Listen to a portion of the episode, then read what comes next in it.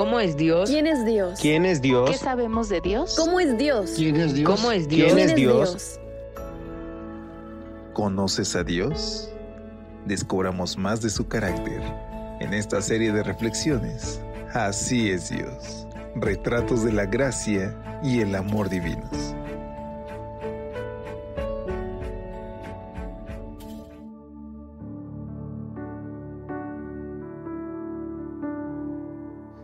Hola, hola, ¿cómo te encuentras hoy? Feliz inicio de semana.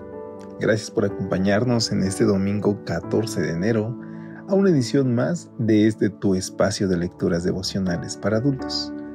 Te saluda a tu amigo Elías Gómez desde la Ciudad de México, quien a nombre de todo el equipo de Evangelite te extiende una calurosa bienvenida. Iniciemos nuestra semana buscando la dirección divina y encomendándonos a Dios. Permítele a Jesús ser tu amigo, tu salvador, tu abogado y disfruta de esa paz que el mundo no puede ofrecerte. Y acompáñame para iniciar a nuestra frase de motivación de esta mañana que tiene como autoría a Max Lucado. La frase dice lo siguiente. Dios nunca dijo que el camino sería fácil, pero sí que la llegada valdría la pena.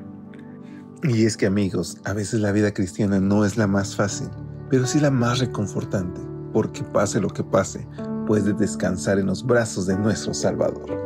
Y ahora sí, acompáñame a nuestra reflexión titulada Su amor alcanza para todos.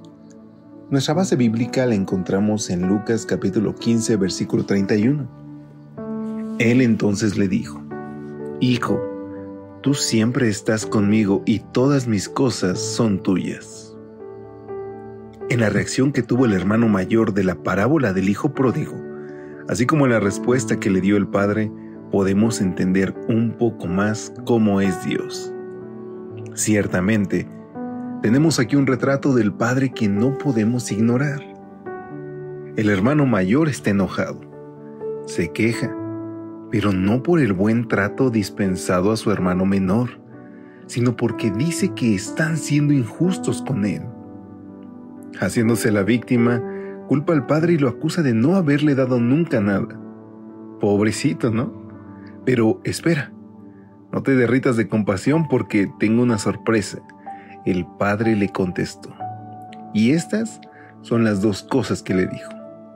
En primer lugar le dijo, Hijo, tú siempre has estado conmigo. En otras palabras, es cierto que he llorado por tu hermano, que he salido cada día a ver si regresaba, que lo he recibido como a un héroe siendo un sinvergüenza, que mandé a hacer fiesta y es cierto también lo de la ropa, el anillo, los zapatos, el becerro y todo lo demás. Pero no es cierto que yo te haya descuidado a ti. Puedes acusarme de ser bueno con tu hermano, pero no de que he sido mejor con él que contigo. Lo que he hecho por él lo haría por ti, solo que tú no lo has necesitado porque siempre has estado conmigo. Y en segundo lugar le dice, todas mis cosas son tuyas. Es decir, para tu hermano mandé matar el becerro más gordo, pero no porque lo quiera más, sino porque viene de comer algarrobas. Le di ropa finas porque vino con harapos, le di zapatos porque vino descalzo. A ti no te he dado nada de eso porque al estar conmigo, siempre lo has tenido. Si no lo has disfrutado, no es porque yo no te lo haya dado. Todo es tuyo cuando lo quieras. Al ver esta respuesta, entendemos que el hermano mayor se había quedado en la casa no porque disfrutara de la compañía de su padre, sino por las propiedades que heredaría.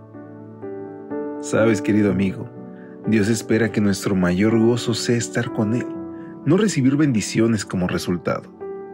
El padre pensaba que estar con Él hacía feliz a su hijo mayor.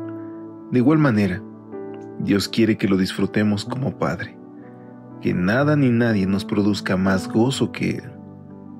Quiere que sepamos que su amor es ilimitado y nos alcanza a todos por igual.